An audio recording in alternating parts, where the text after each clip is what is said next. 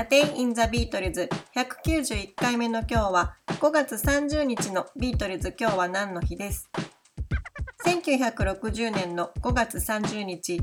シルバービートルズはリバプールのジャカランダコーヒーバーで初めて演奏を行いました。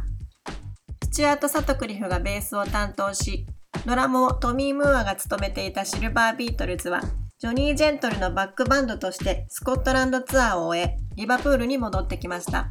そして5月30日にアラン・ウィリアムスが経営しているこのジャカランダコーヒーバーに初めて出演しました。このクラブはアランが1958年の9月にオープンさせていて、開店直前、彼は映画7人の侍を見た直後で、店の名前を侍にする構想もあったそうです。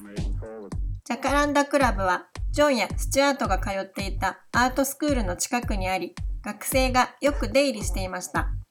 ジョンの友人のスチュアートやロッドマリー、ビル・ハリーなどもよく通っていて、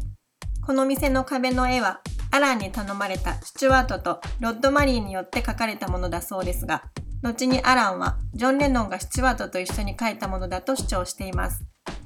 シルバービートルズはこの店で1960年の5月から8月にかけて十数回演奏を行っています。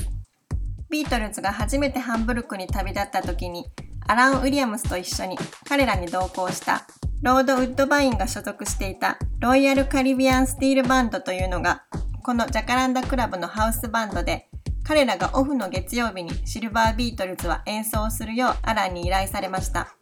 彼らの出演料は beans on toast とコカ・コーラだけだったという話もあります。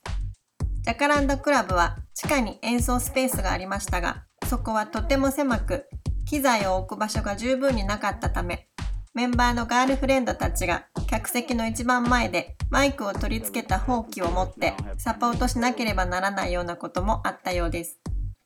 このジャカランダクラブは店名を変えたり閉店したりというのを繰り返しながらキャバンクラブのように現在も同じ名前でレコード店とコーヒーショップとして復活しているようです。リバプールを再び訪れるチャンスがあれば、ぜひ立ち寄ってみたいスポットの一つです。A Day in the Beatles 191回目おしまいです。